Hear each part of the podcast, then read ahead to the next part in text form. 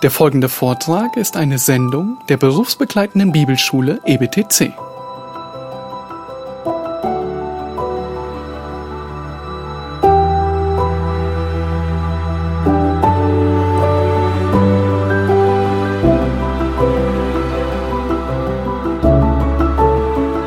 Wer von euch schon die Fahrschule gemacht hat, der weiß, ähm, dass äh, vom Fahrlehrer etwas besonders scharf immer wieder eingetrichtert wurde. Und zwar, du musst die Umgebung im Blick behalten. Du musst immer wissen, was vor dir ist, das sieht man in der Regel sofort, aber du musst immer wissen, was hinter dir ist und seitlich neben dir ist. Und aus diesem Grund gab es mehrere Dinge, die, die ihr so trainiert habt. Diejenigen von euch, die schon Fahrschule gemacht haben und die noch nicht gemacht haben, das kommt noch auf euch zu, nämlich Innenspiegel, Außenspiegel, Innenspiegel, Schulterblick. Könnt ihr euch dran erinnern? Das ist so wie immer wieder, wie auswendig gelernt. Und äh, die ersten Male, sicherlich die ersten Wochen, ist es euch schwer gefallen.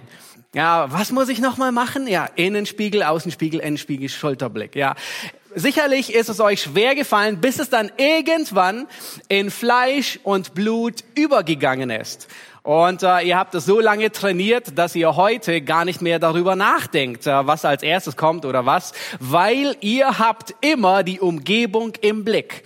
Und wenn man das nicht hat, dann kann es ziemlich schnell fatale ähm, Folgen annehmen. Nun, heute wollen wir uns ansehen, welche Umgebung müssen wir geistlich im Blick haben. Und zwar zwei Dinge, die wir stets im Auge behalten müssen. Darum geht es heute. Es geht heute darum, dass du deine Hoffnung und deine Heiligkeit stets im Blick behältst. Behalte deine Hoffnung und Heiligkeit im Auge. Nun, diese beiden Aspekte werden wir uns heute ansehen. Wir sind mitten im ersten Petrusbrief, beziehungsweise noch sehr am Anfang vom ersten Petrusbrief.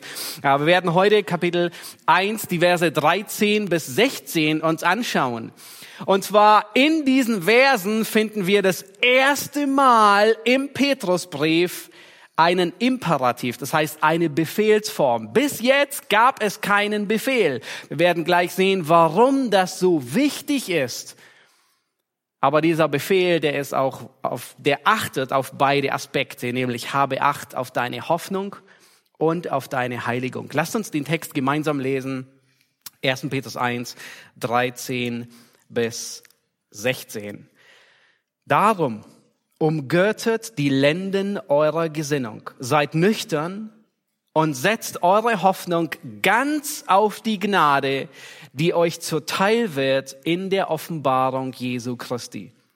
Als gehorsame Kinder passt euch nicht den Begierden an, denen ihr früher in eurer Unwissenheit dientet, sondern wie der, welcher euch berufen hat, heilig ist, sollt auch ihr heilig sein in eurem ganzen Wandel. Denn es steht geschrieben, ihr sollt heilig sein, denn ich bin heilig. Nun, dieser Abschnitt, diese Verse beginnen mit einem Darum. Nun, wenn du deine Bibel liest und du stößt irgendwo beim Bibellesen auf ein Darum, was musst du dir stellen? Welche Frage musst du dir stellen? Warum? Das heißt, es bezieht sich immer auf das, was vorausgeht. Nun, warum sagt Petrus hier an dieser Stelle, hab Acht auf dein Denken und hab Acht auf deine Heiligung? Nämlich wegen den Dingen, die vorausgegangen sind. Und zwar in Vers 3 sagt er, weil du errettet bist. Okay, No, Grund Nummer eins. Weil du gerettet bist, weil du ein auserwählter Fremdling bist, weil Gott dich wiedergeboren hat und weil du eine lebendige Hoffnung hast, deswegen achte auf deine Gesinnung, auf dein Denken und auf deine Heiligung. Vers 6. Weil dein Glaube erprobt wird. Und wir hatten es bereits gesehen. Das heißt, es muss sichtbar werden, dass wir gerettet sind. Und deswegen sagt Petrus, der Glaube wird bewährt, so wie Edelmetall durchs Feuer geht und geläutert wird.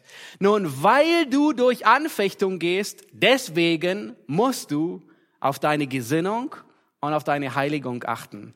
Und Vers 10, weil die Errettung von den Propheten prophezeit wurde und verheißen wurde, weil du, weil du die Gnade schon empfangen hast, aber noch nicht voll voll endgültig empfangen hast. Die Gnade, sie steht noch aus. Die vollkommene Errettung steht noch aus.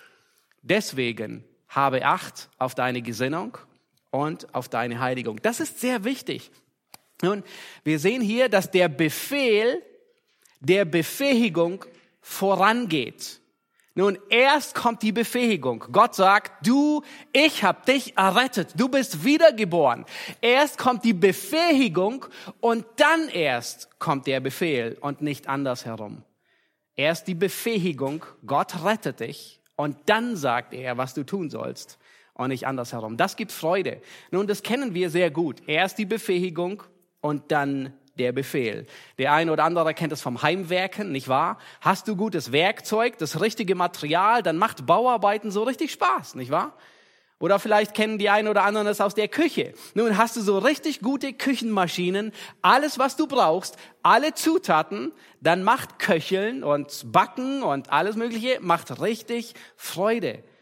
Und es ist sehr wichtig, wenn wir die Reihenfolge umdrehen, den Befehl vorausstellen und dann erst befähigen, dann ist es wie wenn man einen Soldaten an die Front schickt, sein Land zu verteidigen und ihm keine Waffen gibt.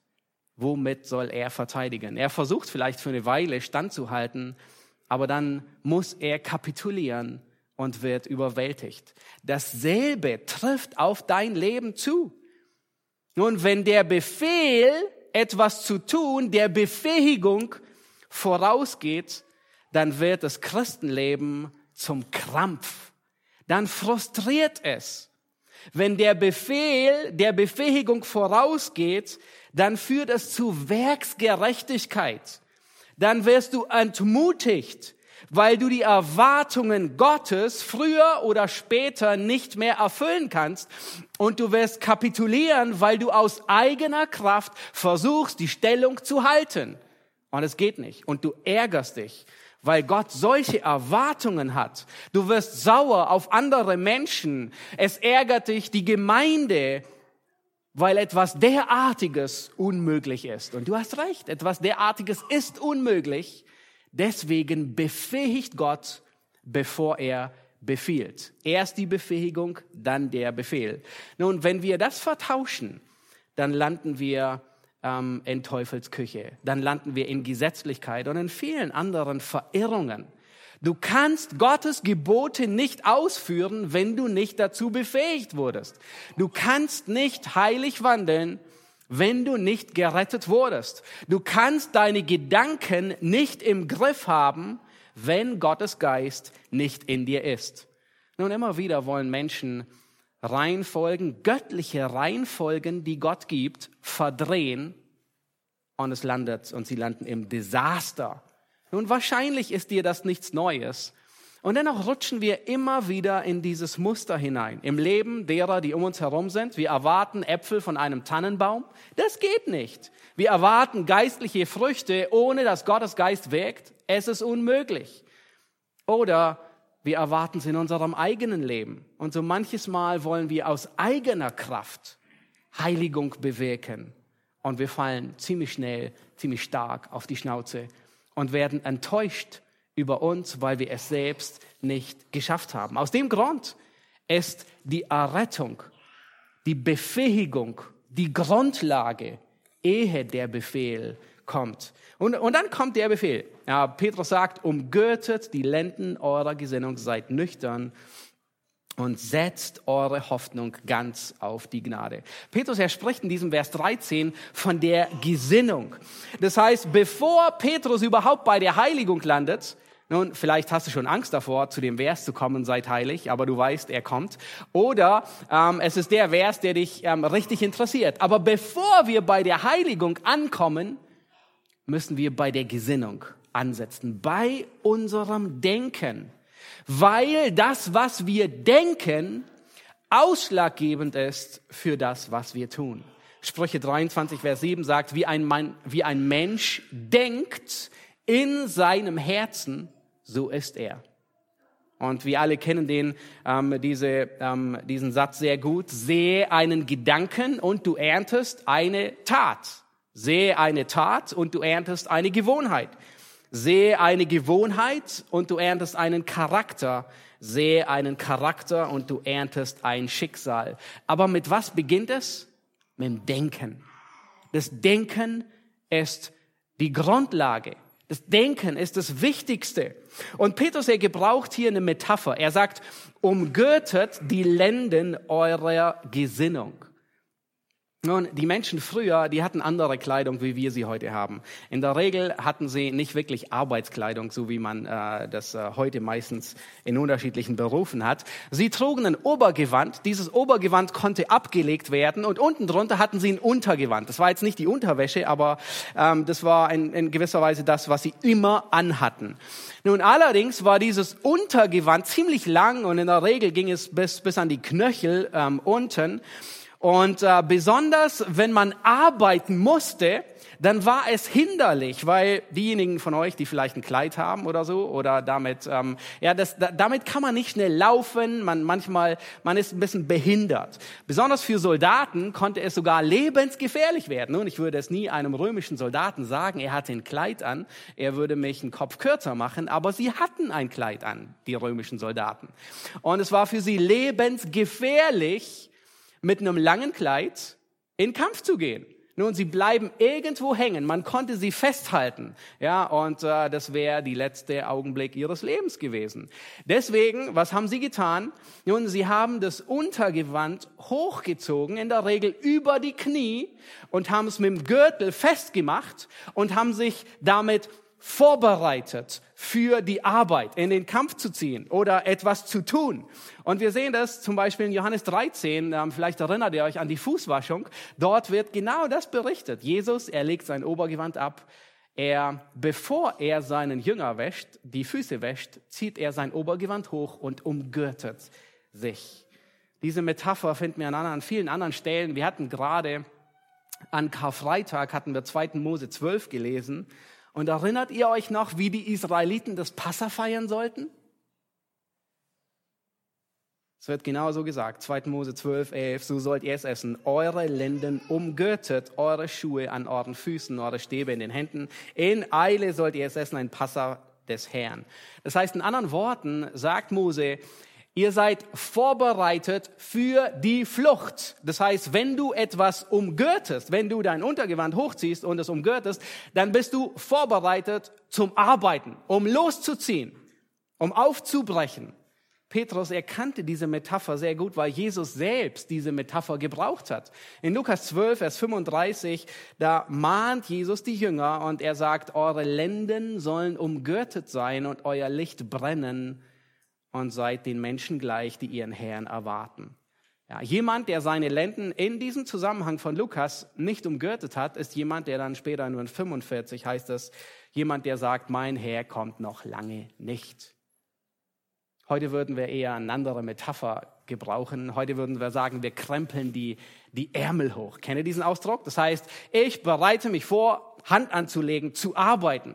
Nur die deutschen Übersetzungen, die sind hier alle sehr zutreffend und einheitlich. Einige englische Übersetzungen ähm, sagen, ähm, prepare your minds for action. Das heißt, bereite dein Denken aufs Handeln vor. Ist auch eine, eine zutreffende Übersetzung. Das heißt, mach dich bereit, um loszulegen.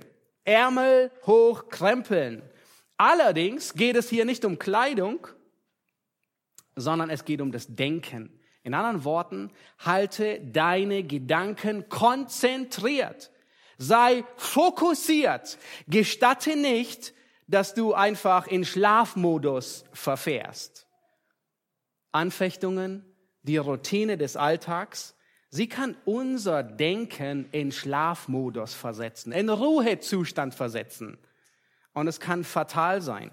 Nun, vor einigen Jahren, da war ich im Außendienst tätig und ich hatte einen tollen Dienstwagen ähm, äh, haben sehr geliebt und genossen, bin viel unterwegs gewesen von hier und da.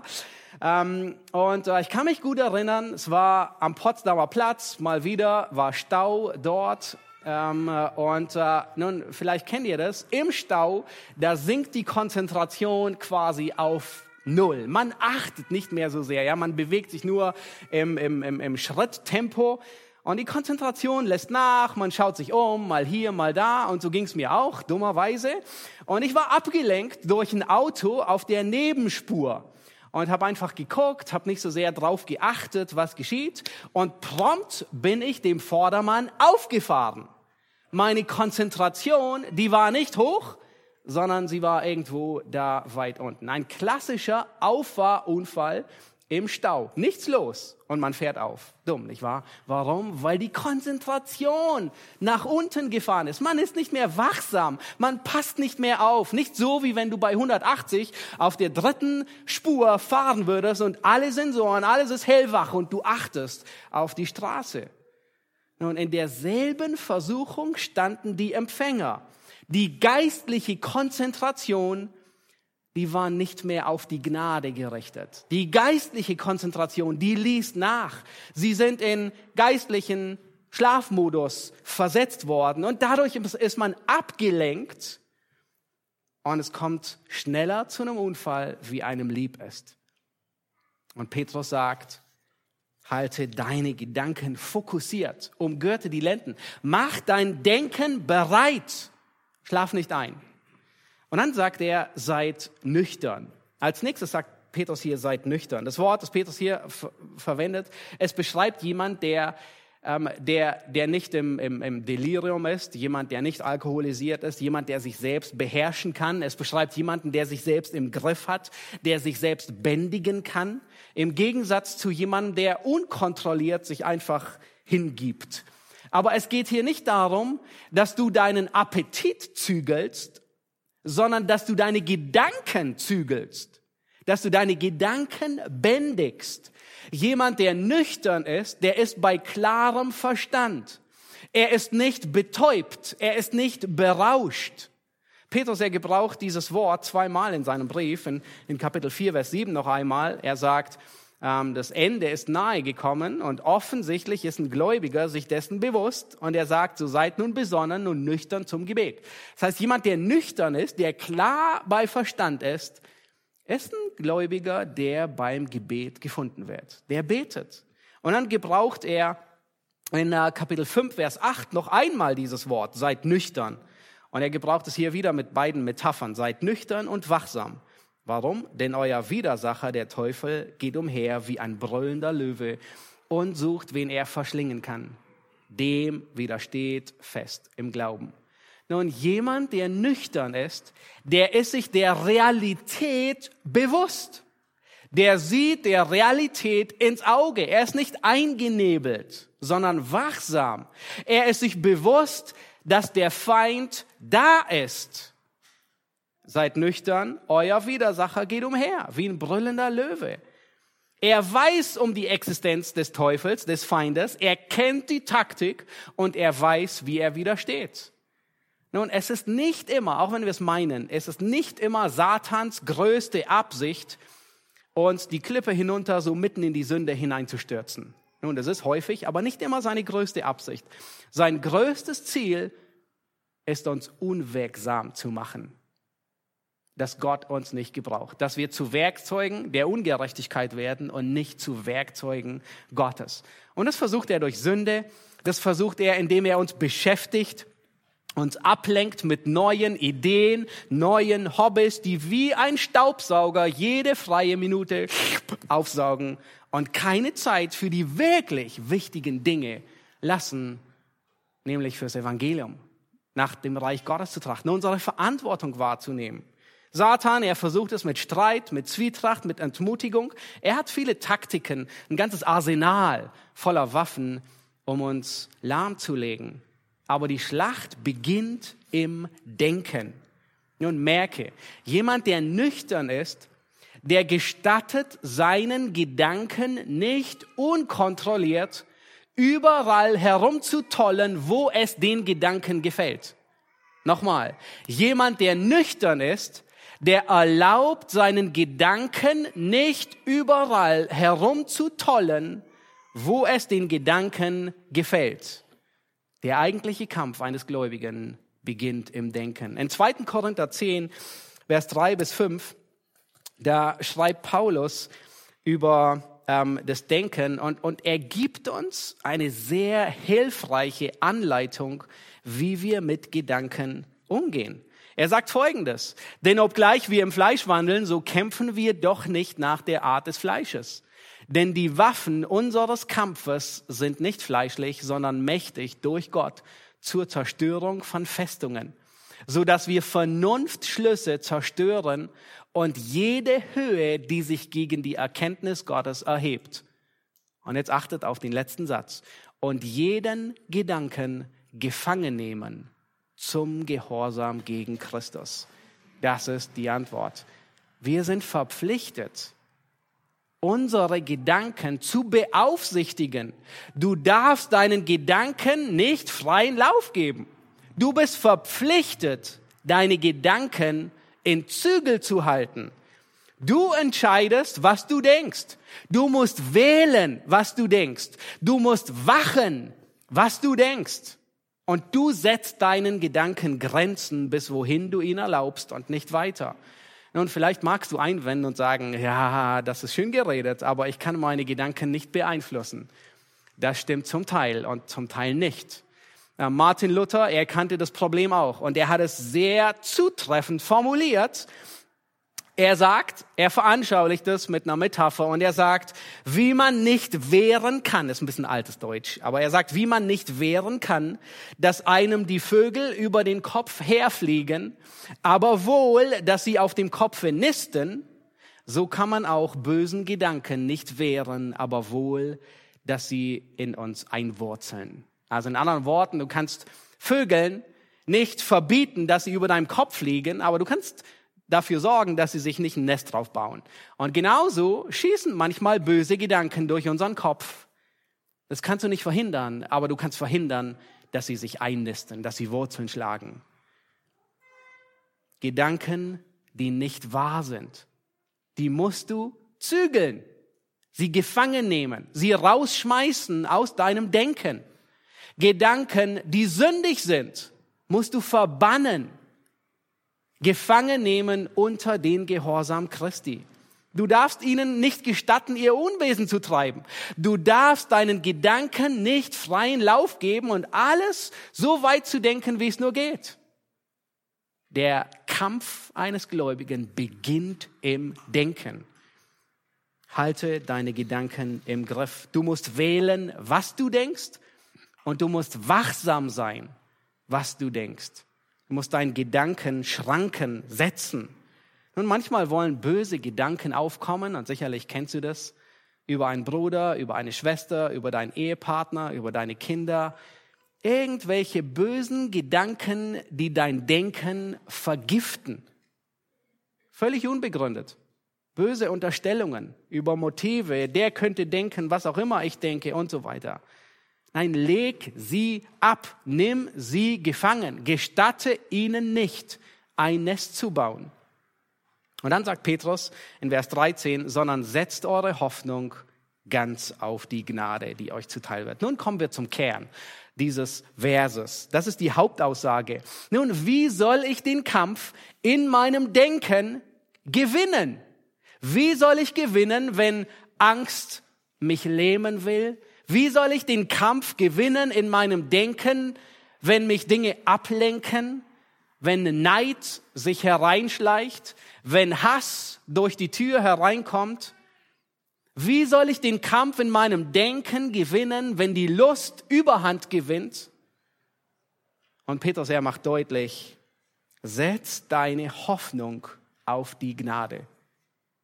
Und ihr erinnert euch vielleicht an die Predigt zu Vers 3. Biblische Hoffnung ist eine lebendige Hoffnung. Etwas, was garantiert eintreffen wird. Es ist nicht wie, diese, wie die Hoffnung von diesem jungen Mädchen, das äh, irgendwann auf einer Hochzeit ist und sagt, ah, ich will auch eine Braut werden, sondern es ist eine zuverlässige Hoffnung, wie von jemand, der verlobt ist und weiß, da an dem Tag wird die Hochzeit stattfinden. Die ist gewiss. Das ist eine biblische Hoffnung, die garantiert eintreffen wird. Der Schauplatz des Kampfes ist in unserem Denken. Nun, wenn der Alltag, die Routine, die Versuchungen, die Anfechtungen, all das kann unser Denken, unsere Hoffnung durcheinander bringen. Und aus dem Grund muss unser Denken erneuert werden. Angst beginnt sich breit zu machen. Und Angst beeinflusst uns enorm.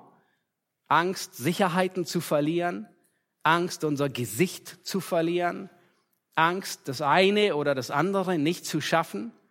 Und wenn uns diese Angst lähmt oder zur Sünde antreibt, dann setzen wir unsere Hoffnung auf die Angst und nicht auf Christus. Unsere Hoffnung auf die zukünftige Gnade bedeutet, dass ich weiß, Christus regiert. Und das nimmt die Angst weg. Nun, wenn sich Ablenkung breit machen will, unsere Gedanken einnehmen will, unsere Priorität nicht mehr dem Reich Gottes gilt, dann setzt die Hoffnung ganz auf die zukünftige Gnade. Wenn sich Neid oder Hass in dein Denken einschleicht, und dann überlege, wie verändert das Wissen, dass ich errettet werde, dass hier nicht alles gut sein muss, mein Hier und Jetzt es nicht vergeben wollen. Wenn die Lust sich einschleicht, die Versuchung, die beginnt in den Gedanken und nicht beim Sehen. Wenn ich nicht nüchtern bin, dann löse ich das Problem auf, auf eine Art und Weise, wie die Welt das Problem löst und nicht wie Christus das Problem lösen würde. Vielleicht denkst du, oh, ich brauche das. Ich kann ohne das nicht leben. Nun, ist es wirklich der Fall? wenn du beginnst darüber nachzudenken, dass deine ganze Hoffnung noch kommen wird, auf der Gnade ist, die dir zuteil wird, wenn Christus erscheint, dann wird es deine Lust einschränken. Auch es kann sein, dass es Dinge gibt, die gut sind, aber es kann sein, dass du sie nie hier auf dieser Erde erleben und erfahren wirst.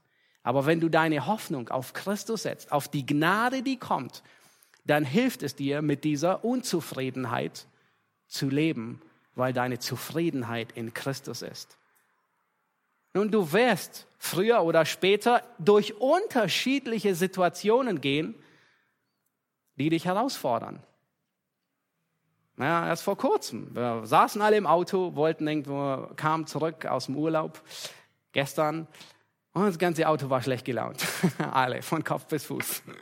ja, alle bunt durch, von vorne bis ganz nach hinten. Und im Denken über die Predigt betete ich und sagte, Herr, wie kann das Wissen um die zukünftige Hoffnung, um die zukünftige Gnade mein Hier und Jetzt verändern? Und vielleicht kennst du das. Und am liebsten würdest du einen Kopf in den Sand stellen und dich ins Schneckenhaus zurückziehen und sagen, lasst mich doch alle in Ruhe. Kennt ihr das? Und es ist nicht an der Zeit, dass du dahin, dass du das tust. Es gibt unterschiedliche Situationen. Und manchmal musst du nachdenken und überlegen und den Herrn bitten, Herr, ich komme mit dieser Situation nicht zurecht. Ich werde nicht fertig. Zeige mir, wie verändert die Hoffnung, dass deine Gnade kommt, dass ich ein Erbe dieser Gnade sein werde. Wie verändert es mein Hier und Jetzt?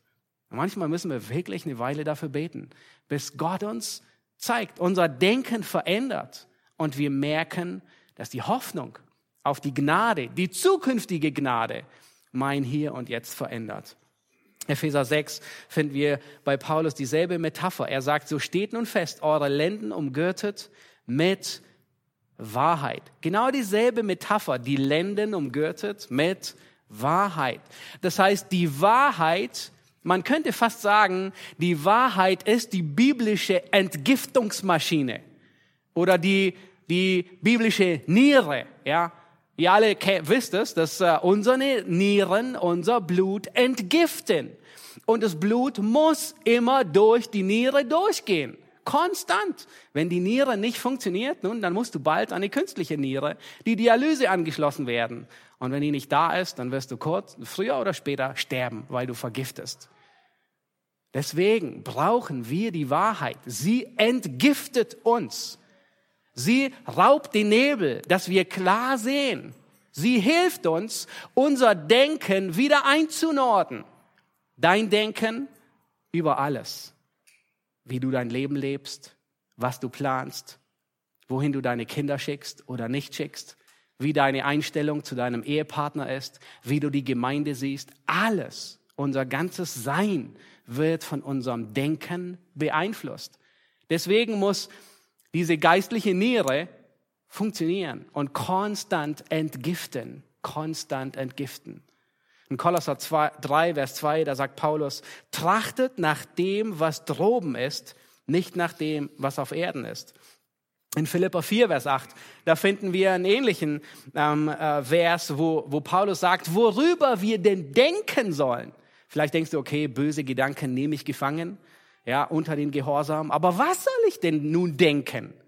Und Paulus sagt, im Übrigen, ihr Brüder, alles, was wahrhaftig, was ehrbar, was gerecht, was rein, was liebenswert, was wohllautend, was irgendeine Tugend oder irgendetwas Lobenswertes ist, darauf seid bedacht oder das denkt. Nun, alles, was hier nicht zu finden ist, das nimmt gefangen unter den Gehorsam Christi. Das muss verbannt werden. Nun, Petrus, er geht aber weiter. Wir haben gesehen, er sagt, okay, der Beginn ist die Gesinnung, weil die Gesinnung hat Auswirkungen auf den Wandel. Und dann kommt er zu dem Wandel. Lasst uns die Verse 14 bis 16 lesen. 1. Petrus 1, 14 bis 16. Er sagt, als gehorsame Kinder passt euch nicht den Begierden an, denen ihr früher in eurer Unwissenheit dientet, sondern wie der, welcher euch berufen hat, heilig ist, seid auch ihr heilig in eurem ganzen Wandel. Denn es steht geschrieben, ihr sollt heilig sein, denn ich bin heilig. Nun, Petrus argumentiert hier und sagt, weil Gott heilig ist, müssen seine Kinder heilig sein. Nun, woran kann man erkennen, ob ein Gläubiger heilig ist? Nun, gibt es irgendwie so eine Farbkodierung? Gibt es äh, so einen Grad, ein Heiligkeitsmesser, sowas wie eine Temperatur? Ja, die, die, der Heiligkeitsmaßstab, der, der schlägt bald aus. Es gibt keinen Teststreifen für Heiligkeit.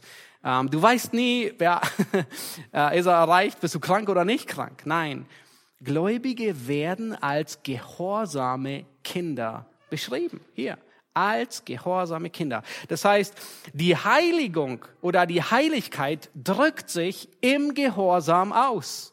Das heißt, im Gehorsam wird sichtbar, ob du heilig bist oder nicht heilig bist. Jerry Bridges ähm, er sagt in einem seiner Bücher über Streben nach Heiligung, ein unglaublich tolles Buch dies, zu diesem Thema. Er sagt, Gott wünscht, dass wir im Gehorsam, nicht im Sieg wandeln. Gehorsam orientiert sich an Gott, Sieg orientiert sich am Ich. Oh, sehr zutreffend. Es ist nicht so, dass wir viel lieber am Sieg orientiert sind, aber nein, es ist wichtiger, am Gehorsam orientiert zu sein, nicht am Sieg. Nun, und dann sagt Petrus, passt euch nicht den Begierden an, denen ihr früher in eurer Unwissenheit dientet. Das heißt, es gibt ein Vorher und es gibt ein Nachher. Das hebräische, wie auch das griechische Wort, das hebräische Wort kadosh oder griechische Wort für heilig bedeutet abgesondert, getrennt. Aber von was getrennt? Von Sünde. Das heißt, abgesondert von allem, was böse ist, von allem, was schlecht ist, von aller Bosheit. Gott ist getrennt von allem, was böse ist. Genauso wie Licht die vollständige Abwesenheit von Finsternis ist, genauso ist Heiligkeit die Abwesenheit von Sünde. Ja, wenn du genauso wie Gesundheit die Abwesenheit ist von Krankheit, ist Heiligkeit die Abwesenheit von Sünde. In Habakkuk 1, Vers 13, da sagt Habakkuk über den Herrn, deine Augen sind so rein, dass sie das Böse nicht ansehen können. Gott ist weit weg von allem Bösen. Heiligkeit ist das, was die Eigenschaften Gottes am, am schönsten erstrahlen lässt. Man könnte fast sagen, es ist wie der schönste Blumenstrauß, den es gibt. Heiligkeit ist nicht nur eine Eigenschaft, sondern es ist das, was alle Eigenschaften Gottes zusammenfasst. Nun, was wäre, die Liebe Gottes ohne Heiligkeit, ohne, ohne dass er abwesend wäre vom Bösen? Was wäre Liebe mit ein bisschen Bösem vermischt? Selbstsucht, nicht wahr? Was wäre die Weisheit Gottes ohne die Heiligkeit? Was wäre Weisheit mit vielleicht ein bisschen Boshaftigkeit vermischt? Es wäre List. Was wäre die Macht Gottes ohne seine Heiligkeit, ohne weit entfernt von Bösem zu sein? Es wäre Tyrannei und Terror. Paul David Tripp, er sagt in einem Buch über die Eigenschaften Gottes, Gottes Heiligkeit ist nicht ein Aspekt dessen, was er ist. Nein, Gottes Heiligkeit ist die Essenz dessen, was er ist. Das heißt, Gottes Heiligkeit ist nicht nur ein Teilbereich, sondern alles, was Gott ist. Er ist heilig. Er ist abwesend, getrennt von allem Bösen. Passt euch nicht den Begierden an, denen ihr früher in eurer Unwissenheit dientet. Das Wort hier für Begierde wird äh, in der Regel im Neuen Testament ähm, als, als sündhaftes Verlangen beschrieben. Es ist ein starkes Verlangen das so stark ist, dass es selbst das Herz des Menschen beherrscht. Das heißt, dieses Verlangen regiert das und kontrolliert das, was ich tue. In der Regel sind es Götzen, die geschaffen sind, die dafür sorgen, dass wir irgendwo unsere Zufriedenheit finden. Die in uns wohnende Sünde arbeitet größtenteils durch die Begierde. Nun, seit dem Fall im, im Garten Eden ist der Mensch immer wieder, folgt er mehr der Begierde wie dem Verstand. Das Begehren, etwas zu wollen, es ist nicht so, das kennen wir alle sehr gut und besonders bei Kindern noch deutlicher, dass das Begehren ist die stärkste Kraft, was uns antreibt, was wir haben wollen. Und das nächste Mal, wenn du einer Versuchung begegnest, dann achte zwischen dem Ringen in dir. Dein Begehren und dein Verstand oder Gottes Wahrheit, die sagt, nein, das solltest du nicht tun. In Vers 15, da wird der Grund genannt für unsere Heiligung. Und Petrus sagt, sondern wie der, welcher euch berufen hat, heilig ist, seid auch ihr heilig in eurem ganzen Wandel. Kennst du den Satz, er sieht aus wie der Vater. Oder er ist ganz der Vater. Ja, besonders wenn ein Kind geboren wird, ein, ein kleines, dann sagt man, oh, sieht aus wie die Mutter oder die, wie der Vater, ja, die Eigenschaften.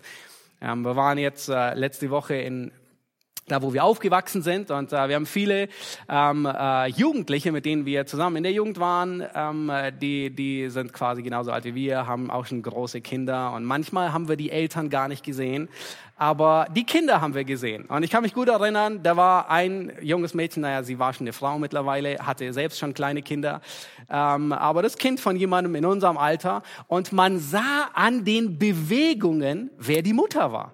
So unglaublich. Kennt ihr das? Er sieht aus wie die Mutter oder der Vater. Das heißt, man macht deutlich, dass die Nachkommenschaft von dem Vater unverkennlich ist. Eindeutig. Ja, manchmal, er hat die Augen wie der Vater. Nun, welche Eigenschaft würde es am meisten Gott ehren, wenn wir die Eigenschaft von unserem Vater erben würden? Welche Eigenschaft Gottes, wenn man die in uns widerspiegeln sieht, würde den Vater am meisten ehren? Nun, nicht die Augen. Es ist die Heiligkeit. Ja, es ist die Heiligkeit. Die Abwesenheit, aber auch die Liebe in gewisser Weise. Ja. Die Abwesenheit von Sünde. Es sind nicht die Bewegungen, es sind nicht die Augen, es sind nicht die Art und Weise, wie jemand redet, sondern der Charakter. Diese, dieser Vers erklärt die Frage, warum sollen wir heilig sein? Die Antwort ist, weil unser Vater heilig ist, weil wir Kinder Gottes sind, weil er uns sogar neu geboren hat, um seine Kinder zu sein. Und so wie die Kinder die Wesenszüge ihres Vaters imitieren, so imitieren geistliche Kinder die Wesenszüge ihres Vaters. An einer anderen Stelle in Johannes 8, da sagt Jesus zu den Pharisäern, ihr habt den Teufel zum Vater. Erinnert euch an diese Verse? Das heißt, wir haben auf jeden Fall einen Vater. Wir hatten hoffentlich alle den Teufel zum Vater und sind wiedergeboren. Nun, was tut ein Kind? Es spiegelt, es ahmt den Vater nach, es spiegelt sein Wesen wider. Nun, siehst du deinem himmlischen Vater ähnlich? Ähnelst du deinem himmlischen Vater? Sieht man Wesenszüge deines himmlischen Vaters in dir? Willst du überhaupt deinem himmlischen Vater ähnlich sein? Nun, ich habe ähm, eine Definition zusammengestellt aus 1. Petrus 1, aus diesen Versen ähm, über den heiligen Wandel. Was bedeutet heilig zu leben? Ja, vielleicht haben, hat man manchmal so Schwierigkeiten, was ist ein heiliger Wandel? Aber ein heiliger Wandel ist nichts anderes wie im Einklang zu Gottes Willen und zu Gottes ähm, Wesen zu leben. Ein heiliger Wandel ist im Einklang, in Übereinstimmung mit Gottes Willen und mit Gottes Wesen zu leben. Ich spiegle sein Wesen wieder. Heiligung beginnt im Herzen und wirkt sich im Wandel aus. Deswegen ist die Gesinnung so wichtig. Und stell dir vor, wenn wir die Reihenfolge umdrehen, ja, die Gesinnung ist das Wichtigste und dann kommt das Handeln. Wenn wir die, die Reihenfolge umdrehen, dann ist es so, als würdest du verkehrt herum die Waschstraße, durch die Waschstraße fahren. Nun, sicherlich seid ihr alle schon mal durch die Waschstraße gefahren, nicht wahr? Aber stell dir vor, du fängst hinten an mit dem Trocknen und dann kommt das Heißwachs und dann wird dein Auto gebürstet und dann wird, kommt das Wasser drüber. Unvorstellbar. Aber genau so ist es, wenn wir biblische Reihenfolgen verdrehen. Die biblische Reihenfolge ist, Gott gibt dir neues Leben. Und dann beginnt es mit der Erneuerung des Denkens. Und dann erst das Handeln. Wenn wir das verändern, dann setzen wir den Ochsen vor den Pflug anstatt hinter den Pflug. Veränderung beginnt nicht im Handeln, sondern zunächst im Denken und wirkt sich von dort aus. Gehorsam und Heiligung, die gehören zusammen wie zwei Seiten einer Medaille. Gehorsam und Heiligung geben Gewissheit der Errettung. Und wenn wir irgendwo ein trotziges Kind sehen ähm, oder irgendein ungehorsames, laut brüllendes Kind, ja, wenn du vielleicht irgendwo bei Aldi oder Lidl an der Kasse bist und ein Kind strampelt und schreit und schmollt und ist wütend, was ist das Erste, was du, was du, wohin guckst du? wer sind die Eltern? ja, und dann kommt manchmal so, aha, das, das, ja. Oder, hm, okay. Nun, wenn du ein Kind siehst, das sich manchmal besonders daneben verhält, siehst du immer gleich auf die Eltern. Und der Blick, ähm, das reicht dir manchmal, meistens. Nun, wenn Menschen uns sehen, müssen wir uns die Frage stellen, was denken Sie, wer unser Vater ist? Auf wen weisen wir hin? Wenn Menschen uns als Christen betrachten und wir sind Gott ungehorsam und wir schmollen und strampeln und schreien und sind wütend, dann ist es nicht nur ein schlechtes Zeugnis für unseren himmlischen Vater, sondern nee, wir müssen zutiefst besorgt sein. Warum? In Johannes 3, Vers 36, da sagt ähm, Jesus, wer an den Sohn glaubt, der hat ewiges Leben. Und dann folgt aber ein sehr wichtiger Vers und er sagt, wer dem Sohn nicht gehorcht, wir sehen hier wieder, Gehorchen und Heiligung ist dasselbe, wer dem Sohn nicht gehorcht, der wird das Leben nicht sehen, sondern der Zorn Gottes bleibt auf ihm. Woran machst du fest, dass du gerettet bist? Woran machst du fest, dass du ewiges Leben hast? Nun, wir Menschen, wir können uns alles Mögliche einreden. Wir können uns einreden, ähm, ich habe bei der Evangelisation meine Hand gehoben, ich bin bei der Evangelisation nach vorne gegangen, ich habe beim Übergabegebet wirklich geweint über meine Sünden, habe mich so elend gefühlt. Aber das kann alles Einbildung sein. Das kann, das kann, das ist okay. Aber war es wirklich deine Errettung? Was gibt dir die Gewissheit, dass du errettet bist?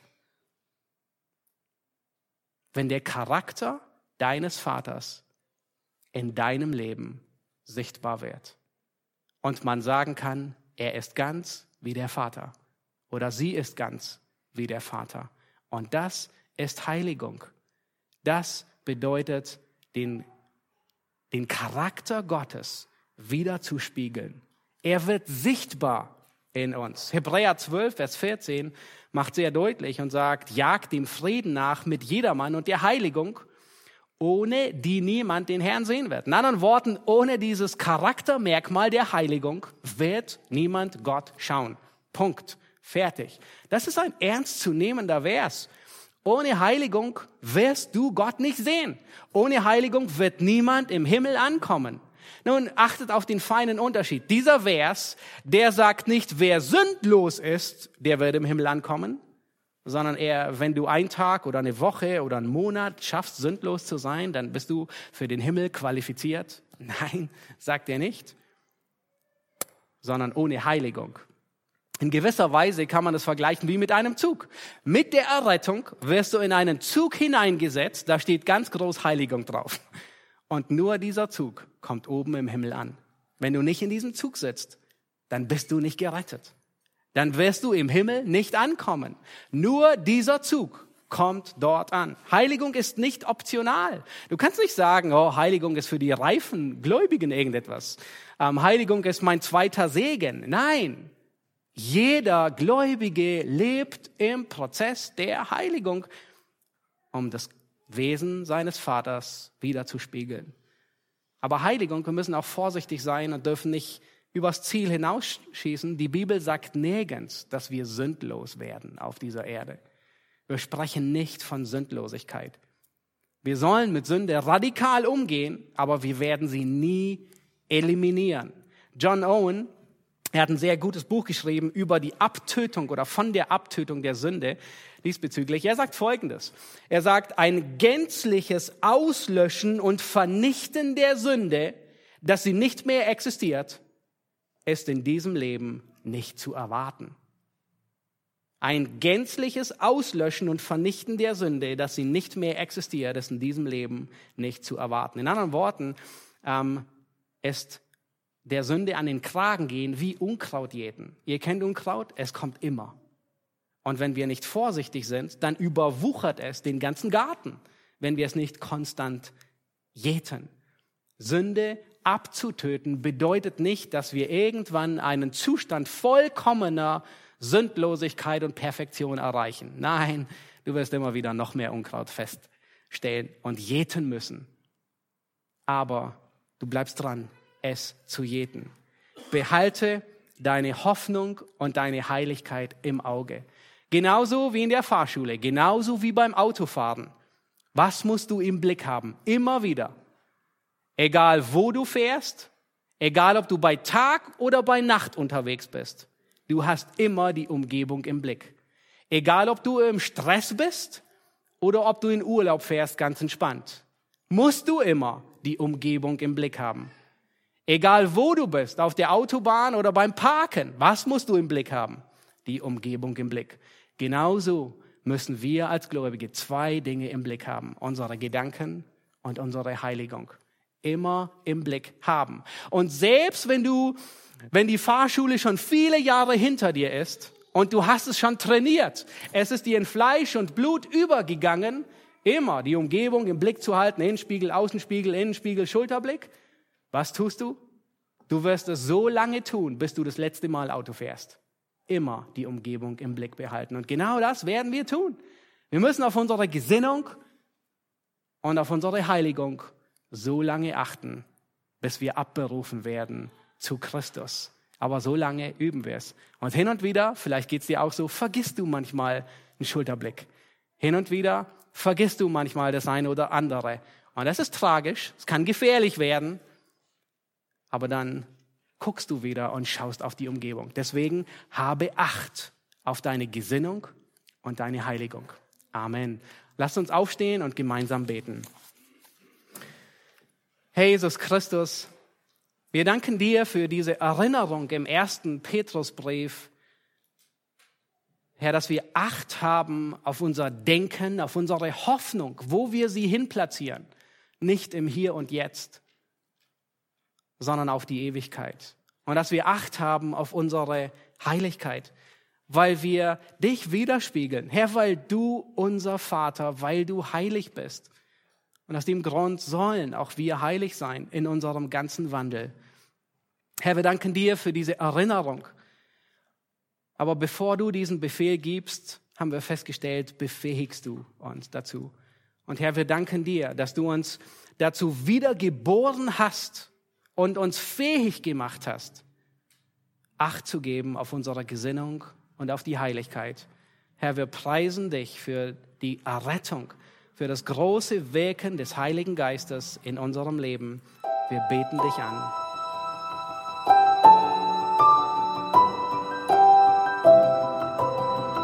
Diese Sendung war von der berufsbegleitenden Bibelschule EBTC.